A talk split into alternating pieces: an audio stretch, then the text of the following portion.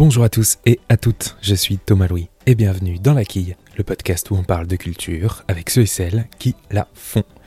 Cette semaine, je reçois la chanteuse Clou, que vous avez peut-être vue récemment puisque cette année, elle était nommée dans la catégorie Révélation féminine des victoires de la musique.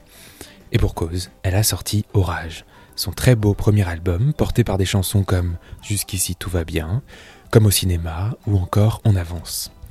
En ce qui me concerne, j'ai découvert Clou grâce à son duo avec Marc Domaille du groupe Cocoon dans la chanson Back to One, puis avec sa reprise des Gauloises Bleues sur l'album hommage à Yves Simon.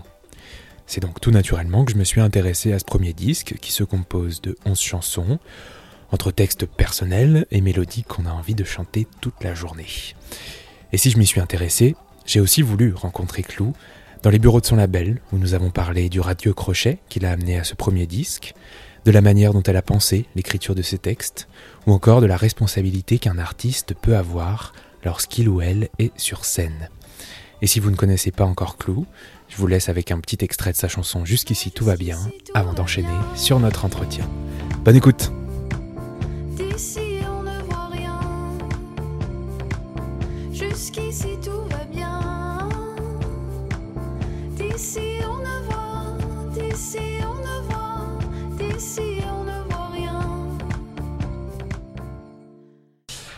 Bonjour Clou. Bonjour Thomas. Alors commençons par le commencement. Tu t'appelles Anne-Claire Ducoudray. Oui. Et alors tout le monde t'appelle Clou. Dans la vie, c'est un surnom d'enfance, c'est ça? Tout Qui à viendrait fait. de clown. Ah ouais. Et aussi de, de- des problèmes de prononciation de ma sœur. C'est pas vrai. Euh, bah, Anne-Claire, c'est difficile à dire quand on est petit. Et euh, ma sœur qui a un an de plus que moi, elle avait beaucoup de mal avec Anne-Claire, donc ça, ça ressemblait plus à Anne Clou que, que Anne-Claire. Que Anne-Claire. Ouais. ok. Tu es née dans une famille de mélomanes, parisienne, je crois. Oui, tout à fait. Euh, T'as commencé le piano au conservatoire, puis la guitare en autodidacte. Oui. Et le déclic pour faire de la musique a eu lieu visiblement à New York lors d'un open night, Nike, oh là là, lors d'un open mic night. Ouais. Est-ce que, euh, que tu peux nous expliquer ce moment précis? Euh, oui, Qu'est-ce que tu fichais à. New York déjà? Écoute, je terminais mes études. Euh, c'était mon master, c'était la fin de mon master, et c'était un, et je passais beaucoup beaucoup de temps à, à arpenter la ville et à faire de la musique plus que faire mes études. Ouais. Et euh, et j'avais monté un groupe euh, sur place, j'avais enregistré aussi sur GarageBand quelques chansons. Et vers la fin de l'année, quand il commençait à faire un peu beau, je m'étais, enfin, on avait discuté avec euh, donc mes amis euh, là-bas de, de- de- d'aller sur scène. Et je leur avais dit que moi, la scène, c'était pas possible et que c'était jamais. Ouais. Et euh, sur un coup de tête comme ça, on, on s'est inscrit à plusieurs, mais en fait, il y a que moi qui me suis inscrite, je ne le savais pas, sur l'Open Mic Night à dans une petite salle à Brooklyn, un truc comme il y en a euh, 40 000 à, à New York Ouais. tous les soirs. Et j'y suis allée. Et tu as chanté euh, chanté. tes chansons ou Ouais, des ouais. reprises? Non, non, j'ai chanté. Bah non, tant qu'à faire. Bah non, mais en vrai, t'as me raison, suis bien dit, sûr. euh, allez. Et euh, ouais, ouais, j'ai fait, j'ai fait deux, deux chansons à moi et c'était. euh, C'est la scène qui t'a. C'est quoi qui t'a. hum, Je sais pas, qui a été comme cette espèce de déclic? C'était le, le fait d'être sur scène, c'était. Ah, écoute, c'était plus euh, de me dire que c'était possible de le faire déjà. Ouais. Euh, ça a l'air un peu, un peu, un peu petit dit comme ça, mais pour moi, c'était vraiment un gros effort de présenter mes chansons devant, devant des, y a ça aussi, des bien vraies personnes. Ouais. Et euh, en plus, j'étais guitare-voix, ce que j'ai, ce que j'ai toujours eu euh, peur de faire. Enfin, à l'époque, j'avais très peur de faire ça, parce que j'avais pas confiance en mon jeu de guitare euh, du tout. Et, euh, et quand on est timide et qu'en plus on joue de la guitare et qu'on chante en même temps, ouais, on, on accumule un tout petit peu les, petit- les ouais. obstacles. Un petit trac, quoi. Ah, voilà. Trois fois rien. Ouais, trois fois rien. Et puis, alors que t'étais attaché de presse dans la mode, auparavant, il y a eu France Inter. Je sais pas comment, si t'étais attaché de presse, il y a eu France Inter avant, Tout après, en même temps. tout en même temps. Euh, Il y a quoi Il y a au moins 5 ans maintenant? Ouais, c'était en 2015, je crois. Donc en bref, c'était un radio crochet. Ouais. Et ça a été une espèce de, de coup de boost pour rentrer dans le, dans le milieu musical. De, de, de quelle manière? Parce que je sais que tu n'as pas gagné le radio crochet, Ouais. mais ça a malgré tout été un, un, un vrai coup de boost. Ouais, ça a tout changé, France Inter, parce que c'était déjà euh, être sélectionné sur des milliers de candidatures euh, pour participer à ce Radio Crochet. Donc déjà rien que ça, il y avait, il y avait quelque chose de très fort. Moi, symboliquement, ça, ça validait beaucoup de choses euh, pour, pour moi. Et puis, c'était sur mes compositions. J'étais toute seule, j'avais pas de, de groupe. Et, et, je suis allée au bout de l'aventure, même si je suis arrivée deuxième. ça m'a permis de rencontrer des professionnels. Ça m'a permis de prendre confiance. Ça m'a permis aussi de me dire qu'il y avait peut-être une oreille attentive chez France Inter pour ce que j'avais à proposer. Euh, même si c'était pas tout de suite, en tout cas, quand, quand j'ai fini l'aventure, j'ai senti en tout cas que je pouvais adresser euh, un enregistrement futur euh, aux personnes qui, qui, avaient été là au début. Voilà. Ça, c'était fou. Et on en est là aujourd'hui, un premier album. À peine cinq ans plus tard. Bah attends, c'est déjà, c'est déjà. Bah d'ailleurs, bah est-ce que tu dirais que cette entrée en musique, euh, donc cinq, six ans après, ça a été euh, de la patience, ça a été quoi, une forme de, bouillonnement constant, ça a été de ne pas se démotiver? Euh, oui, c'est très mental. c'est très.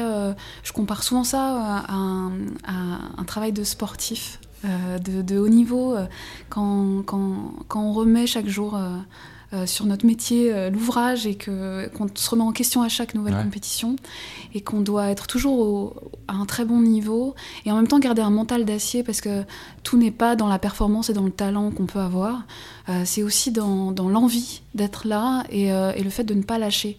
Et ça, c'est très très difficile. Il y a plein d'artistes qui distingue, tu penses? Je pense que il y a beaucoup de gens talentueux qui vont pas au bout euh, de ce métier parce que justement ça demande de la patience, ça demande de rappeler, ça demande de, euh, d'accepter que les portes euh, soient fermées pendant un temps et que ça mette plusieurs années avant de, avant de pouvoir en ouvrir une. Et donc un premier album, c'est aussi une espèce de partie pris musicale pour présenter son univers. ça a été quoi le, ça a été quoi le tien? Qu'est-ce que tu avais envie qu'on en retienne de ce, de ce, premier album pour, comme une présentation un peu en fait? J'avais envie de. C'est en studio qu'on s'était dit ça, euh, que s'il si, si, ne devait y avoir qu'un seul album, hmm. euh, lequel, lequel on allait proposer en fait. Ouais, c'est pas mal ça euh, comme. Ouais, c'est une belle manière de, de, poser le problème. Et enfin, pas le problème d'ailleurs, l'équation, je dirais. C'est pas un problème, c'est vrai. c'est pas du tout un problème. Et. Et donc, qu'est-ce, que je voulais dire en premier? Est-ce que je voulais faire quelque chose de joli qui allait plaire ou est-ce que je voulais quelque chose euh, qui me ressemble? Hmm. Est-ce que je voulais quelque chose de, d'un peu direct et Enfin, je voulais quelque chose qui, ressemble à ce que j'avais en tête depuis longtemps. Et, qui ressemble à, qui je suis, euh, très, très modestement, mais, mais on, met beaucoup, beaucoup de soi dans, dans, dans, la musique et dans des chansons. D'ailleurs, quasi toutes les chansons sont à la première personne, je crois. Ouais, ouais. Comme une y a pas de, journal. Il y a un on, je crois. Ouais. Euh, mais sinon, c'est je et c'est tu. C'est vrai. Et alors, le titre Orage viendrait de Victor Hugo. Mm-hmm. Tout modestement aussi. Écoute, pourquoi pas, c'est un premier album, on se présente comme on est. Ah, voilà. Non, mais Victor Hugo, j'ai lu ça quand j'étais adolescente. J'ai lu ça toute ma vie. J'étais folle de, de, la littérature romantique. Et, euh, et Les Misérables m'avait beaucoup touchée, même si c'était pas mon, roman préféré. Mais mhm. c'était, euh, et c'est un passage des Misérables qui parle de, Tempête sous un crâne dans la, tête de Jean Valjean, euh, au moment où il doit se rendre à la police ou pas. Euh, pour, euh, pour, euh, pour purger la peine à la place de quelqu'un d'autre. Et, et c'était, je trouvais ça très beau en fait comme image. Je suis très sensible à, tous ces symboles. Et l'image de la tempête sous, sous un crâne, ça m'a beaucoup beaucoup parlé. Et quand on a cherché un titre pour l'album, c'était c'était pas des tempêtes parce que c'est vraiment très fort en fait. les tempêtes, c'est un cas de conscience, c'est un truc de vie ou de mort. Oui, là c'est des orages, je précise, il y a un S. Là c'est plus petit. Euh, et hum, plus positif. Et pour moi, l'orage, c'est aussi très beau. Enfin, j'ai toujours adoré euh, regarder par la fenêtre quand il y avait des orages. C'est ce que j'allais dire. Ouais. Est-ce qu'il y a d'autres euh, d'autres livres qui t'ont marqué comme ça pour l'album ou, ou, des, auteurs C'est vrai pour l'écriture Vas-y, mais on n'est pas, pas sorti de l'auberge. pour l'album, je dirais, il y a, y a un truc évident que je dis en, en interview aussi, c'est la chanson Comment, elle est tirée d'un poème d'Henri Michaud. Et donc euh, voilà, ça, ça m'a accompagné pendant l'écriture de l'album. Euh, sinon, euh, sinon, tout court, je crois que je lis, beaucoup de littérature, donc ça va dans tous les sens. Je saurais même pas te résumer. Je crois qu'il y a un livre qui m'a beaucoup marqué, et pareil, c'est un peu cliché pour les artistes, mais c'est Martin Eden de Jack London, qui, raconte, qui est autobiographique et qui raconte comment notre cher Jack a décidé, enfin, a tout sacrifié pour devenir écrivain. et comment il y est parvenu et à quel point, euh, bien sûr, c'est le travail, bien sûr, c'est le talent, mais c'est aussi, pour le coup, l'acharnement. Euh, c'est vraiment au dernier moment. euh, je, je, je spoil un peu le bouquin, mais Ok, Euh, n'écoutez pas. Arrêtez. arrêtez tout de suite. C'est- vraiment à la fin, c'est quand il met son, son manteau au clou d'ailleurs. Ouais. Il met son manteau au clou et il envoie son dernier manuscrit. C'est le dernier qu'il peut envoyer parce qu'après il a plus d'argent du tout. Et c'est ce manuscrit-là qui est, qui est pris pour être publié. C'est une belle histoire en vrai. C'est une belle histoire, après ça se termine pas très très bien. Sur, mais- sur le papier, là, c'est une belle histoire.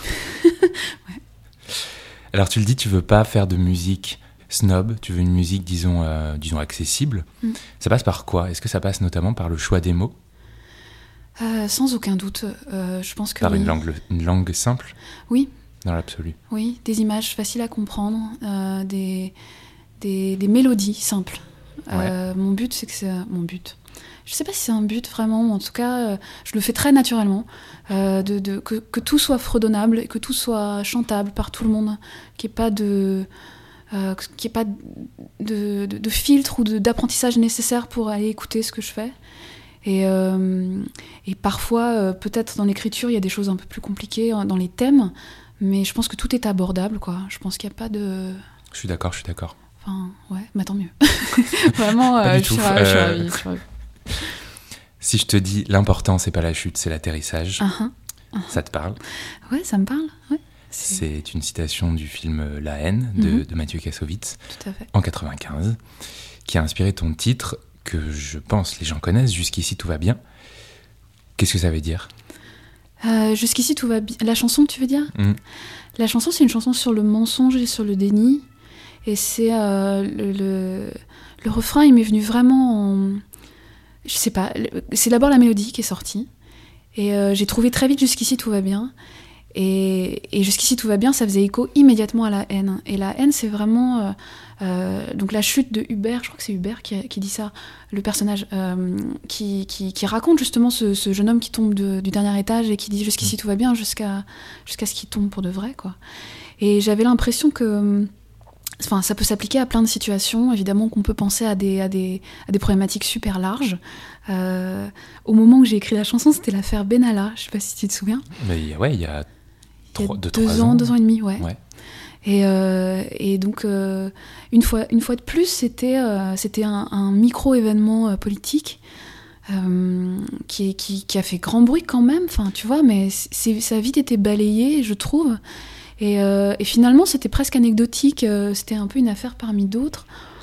Et ça, ça me choque à chaque fois. Enfin, moi, je suis outrée par ces, par ces affaires et, et, euh, et j'ai l'impression que tout le monde dit que jusqu'ici tout va bien, quoi. Alors que, bah non, ça va Dans l'absolu, ça ça va pas trop là, c'est pas possible de laisser passer ça. Ou en tout cas de se dire, ouais, allez, on, on enchaîne, on- c'est pas grave.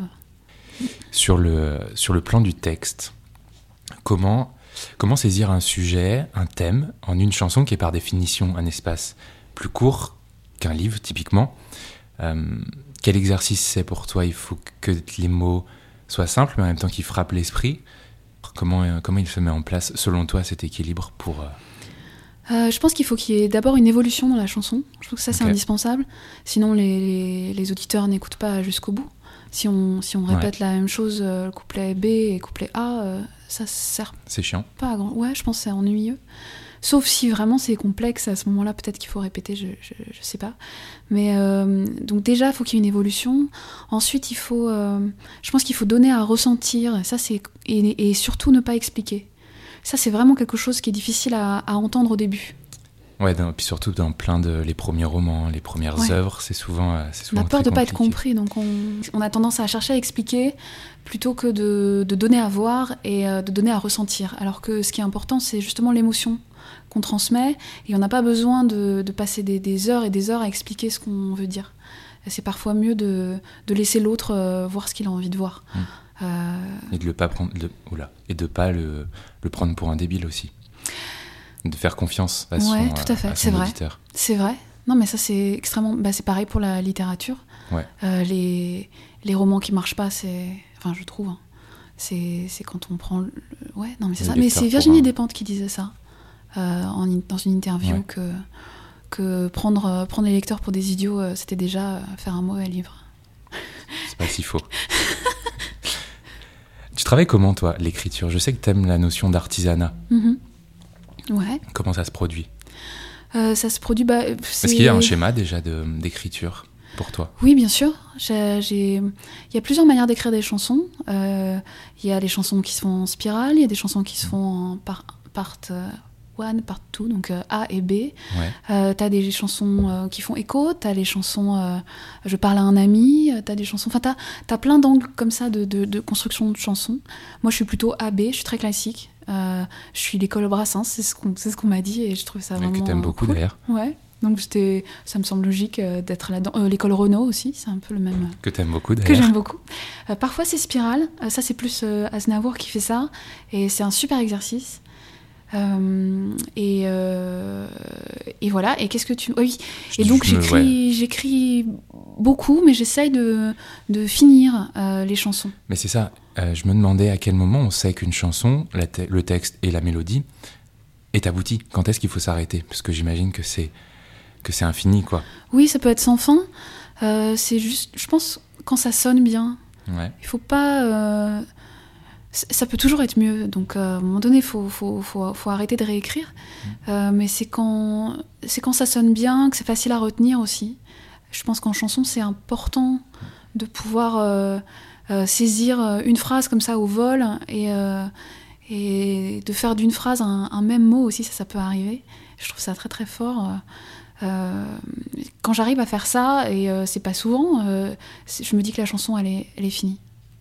Alors la chanson, justement, comme au cinéma, elle parle de la manière dont, dont tu essaies de concevoir ta vie, c'est-à-dire avoir une vie passionnée, euh, comme, comme au cinéma, donc.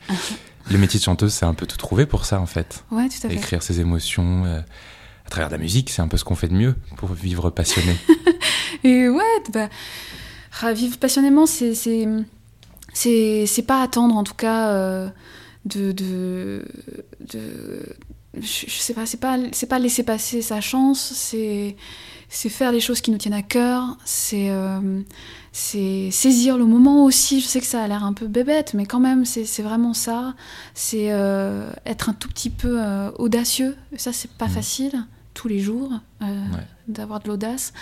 Et c'est euh, c'est pas avoir peur de se faire mal aussi, parce que c'est souvent souvent ça. C'est souvent des métiers où où on, où on tombe beaucoup.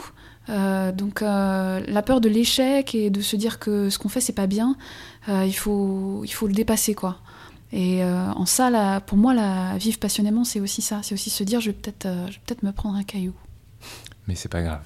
Mais non, c'est pas grave. À la fin de l'album, il y a une, une chanson en anglais qui Mhm. s'appelle Tomorrow. Oh, Wow, oh tu es bilingue presque. Euh, pourquoi t'as décidé d'écrire en anglais et surtout peut-être de retenir cette chanson? Alors cette chanson, elle existait euh, avant que je rentre en studio. Euh, elle existe, je l'ai écrite en 2016, je crois, ou 2017, 2017, Ouais. quand j'ai démissionné.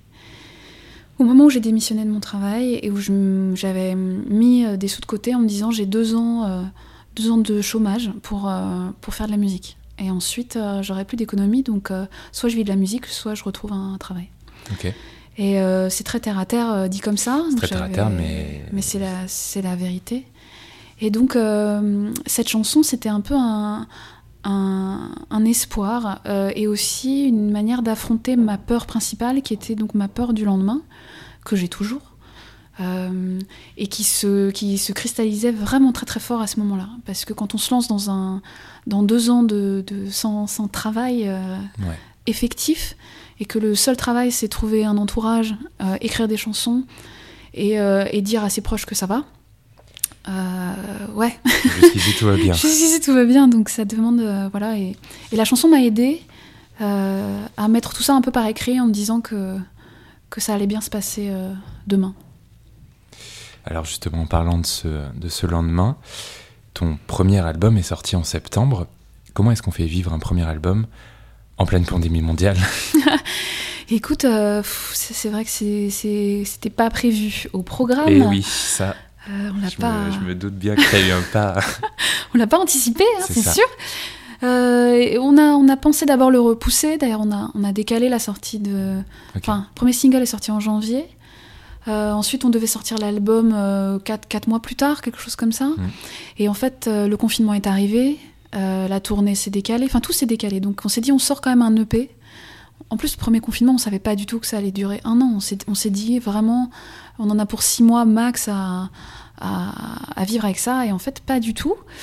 donc premier EP est sorti. Et une fois que l'EP était sorti, même si euh, l'épidémie euh, s'installait de plus en plus et que le deuxième confinement, confinement arrivait, euh, on se disait quand même il fallait faire vivre l'album, que peut-être il y avait une attente, que les gens étaient chez eux et qu'ils écoutaient de la musique. C'est vrai. Moi, je, je, je, pensais que c'était le moment en fait. C'était le moment, c'était des chansons aussi qui pouvaient aussi accompagner cette, cette période-là, qui pouvaient faire écho en tout cas à cette période-là. Euh, et, et, des chansons, ça reste en fait. C'est quand vous sortez un album euh, en 2020, euh, les chansons vont pas disparaître l'année suivante. Et moi, j'espère que mes chansons vont, vont rester. Donc l'album est sorti, tant mieux, tant pis pendant cette période-là, c'est pas grave, on enchaîne et ça me permet, moi en plus, ça m'a permis en plus d'aller aux victoires, ce qui était quand même inespéré. Et, et je regrette pas du tout de l'avoir sorti à ce moment-là. Ce qui manquerait, c'est la scène seulement. Euh, ouais, seulement, et en même temps, c'est tellement. C'est très important. la moitié de, tout ce qu'on imagine autour d'un album, ce qui manque seulement, donc ce serait juste ça. Ouais, c'est ça. Bah, la scène, c'est la suite logique de la sortie d'un album, et surtout un premier album où tu as besoin de rencontrer ton public. Ouais, peut-être de prendre le pouls aussi de. Ouais, tout à fait. Des quelle chanson marche, euh, je sais pas. Exactement. Je suis pas chanteur, mais. non, mais c'est ça, c'est de comprendre un petit peu le ressenti. Euh, euh, et puis. Et puis c'est le cœur du métier en fait. Moi je vis par la scène. c'est ça qui me fait, qui me fait, qui me fait payer mon loyer quoi, dit, dit bêtement. Donc donc j'en ai besoin. J'en ai besoin. C'est vital et c'est et ça fait partie de mon équilibre. Je pensais pas à ce point, mais depuis ça fait un an que je fais quasiment plus de concerts et il y a quelque chose qui manque. J'ai l'impression de marcher un petit peu, de boiter un peu. quoi. Tu sens que tu as une responsabilité vis-à-vis des gens quand tu es, quand es sur scène? Le fait qu'ils se déplacent, évidemment. Bien euh, sûr. Ouais. Ouais, Ah oui, oui, bien sûr. J'ai une responsabilité. Euh, euh, de, de enfin, il faut faire quelque chose de bien. Il faut faire quelque J'ai beaucoup de respect pour les gens qui se déplacent et qui vont au concert. Et moi-même, en tant que spectatrice, je vais voir pas mal de, de, de live. Euh, j'aime pas du tout qu'on me prenne pour une idiote euh, quand je vais voir quelqu'un, que c'est pas préparé ou que c'est que c'est mal fait ou que ou que ça joue une demi-heure alors que c'est censé jouer une heure trente. Enfin, des choses comme ça qui sont pas qui sont pas bien quoi. Donc euh, oui, oui, il y a une responsabilité, il y a une envie de que les gens sortent heureux et et qu'ils aient passé un, un beau moment avec moi et mes musiciens. T'as un souvenir de, de, spectatrice dans un concert qui t'aurait pourquoi pas inspiré ah, j'en ai beaucoup. J'en ai vraiment énormément. Euh, des concerts, j'en ai fait un paquet. Euh, et, j'en ai fait encore plus. Au moment où j'ai démissionné, je m'étais dit euh, que j'allais aller le plus possible voir des concerts pour m'inspirer, pour, pour essayer de rencontrer des gens aussi. Même si dans un concert, finalement, tu rencontres très peu, très peu de gens. Oh, oui. Mais tu sais pas, tu vois, tu peux croiser d'autres chanteurs, tu peux croiser des musiciens, tu peux. Enfin bref. Oui, pourquoi pas le chanteur en question Pourquoi pas le chanteur si tu si y arrives. Enfin, en tout cas, ça inspire. Euh, je sais pas, j'en ai, tellement. J'ai un concert de Sigouros que j'avais fait euh, au Zénith. Il me semble que c'est le Zénith. Mais peut-être que c'est Bercy, je ne me souviens plus. Euh, où je voulais pas aller parce que je travaillais euh, à l'époque et le lendemain je me levais super tôt et je sentais que j'allais m'ennuyer. J'étais là, non. Euh, il chante en islandais, je vais rien comprendre, voilà. Et c'était génial. J'étais absolument éblouie. Je n'ai pas vu euh, l'heure et demie passer.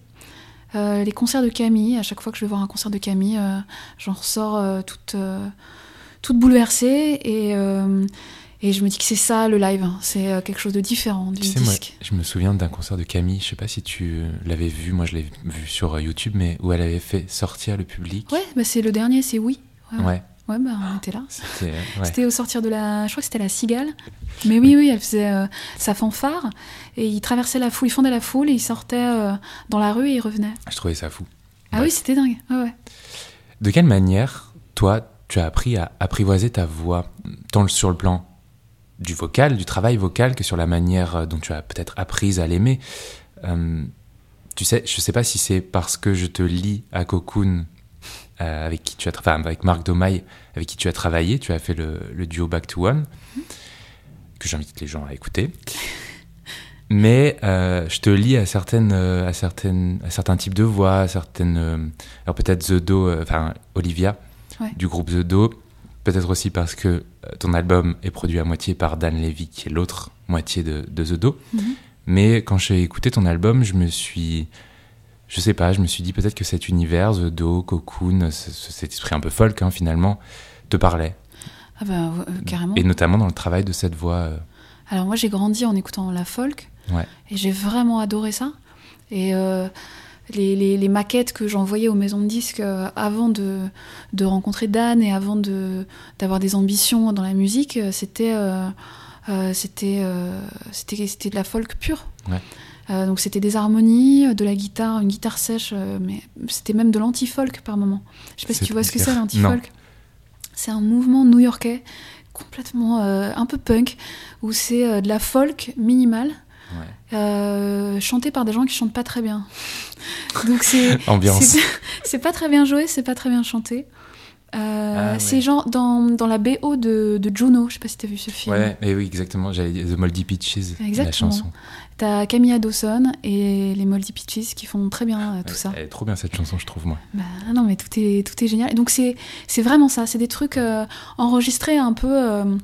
Genre, on s'est trompé de bouton, c'est pas grave, on garde la chanson quand même, même si, si on entend le bruit de la rue, même si on entend. euh, ça, j'adorais ça.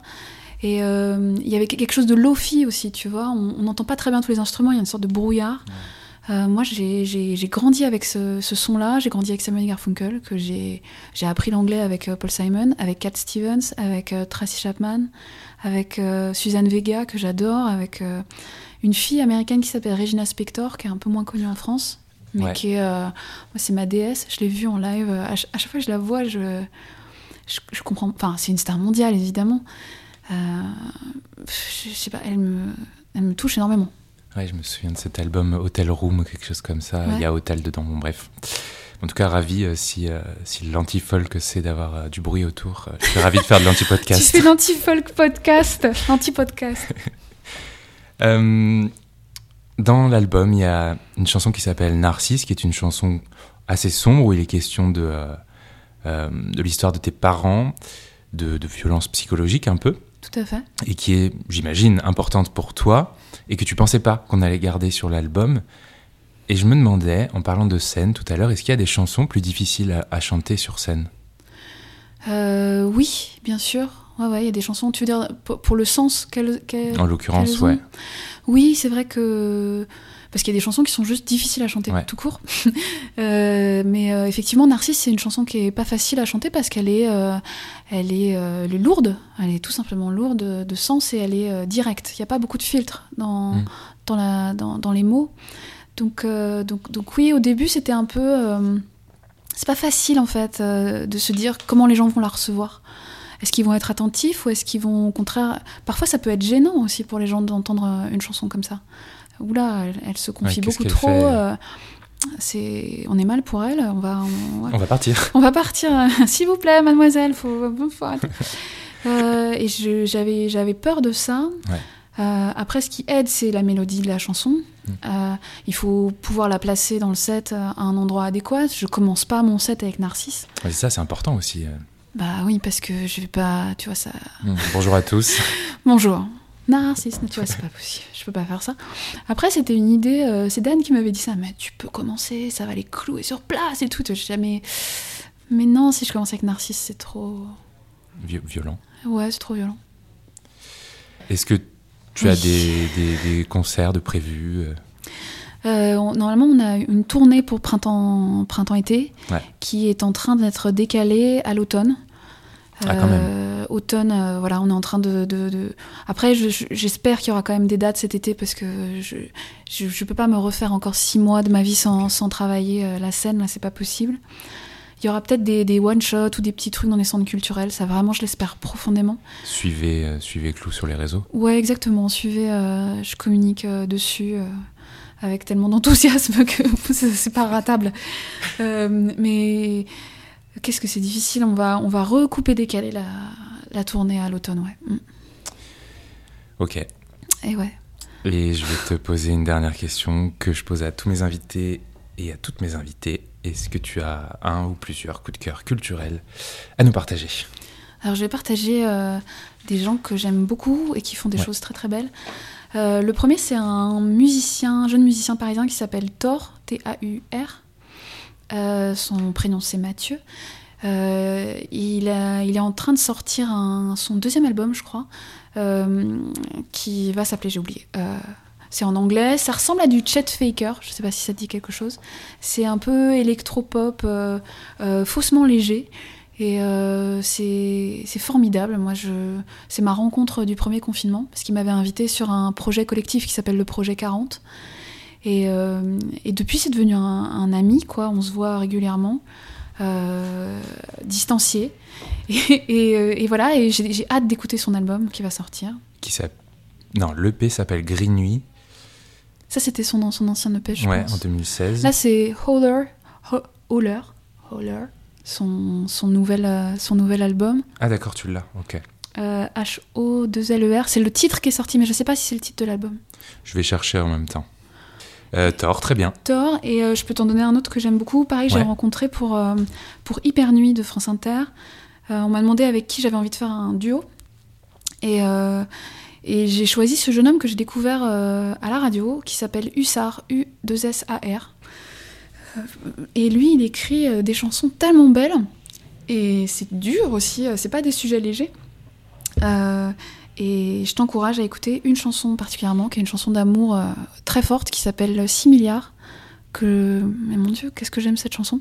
Et en plus, il a une voix, tu vois, il a la voix grave et sensuelle qu'on Ouais, a envie d'avoir dans les oreilles. Ça, je Tu connais. ouais, ouais.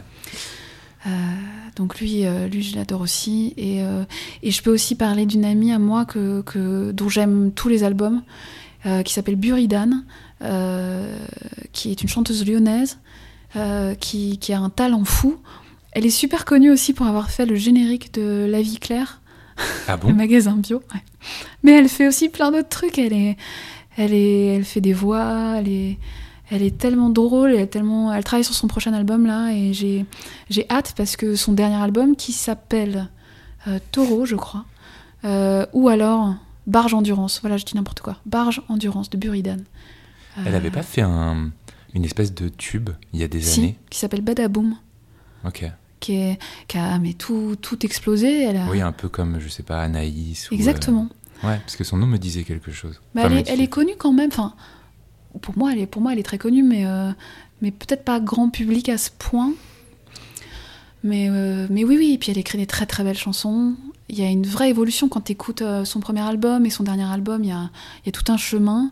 Son écriture est extrêmement fine. Euh, elle s'appelle Buridan euh, euh, par rapport au philosophe Buridan. Et donc euh, dedans, il y a beaucoup de philosophie aussi et de, et de douceur et de recul sur la vie. Euh, c'est quelqu'un de, de très doux et, euh, et de très drôle. Voilà, donc il faut écouter. Et c'est conseillé. Merci beaucoup, Clo. Euh, merci à toi. Et bien voilà, la quille, c'est terminé pour cette semaine, mais on se retrouve la semaine prochaine avec un nouvel entretien et un nouveau ou une nouvelle invité pour parler de quoi? De culture. En attendant, n'hésitez pas à suivre la quille sur les réseaux sociaux, à vous abonner au podcast. Et merci beaucoup pour votre écoute. À la semaine prochaine.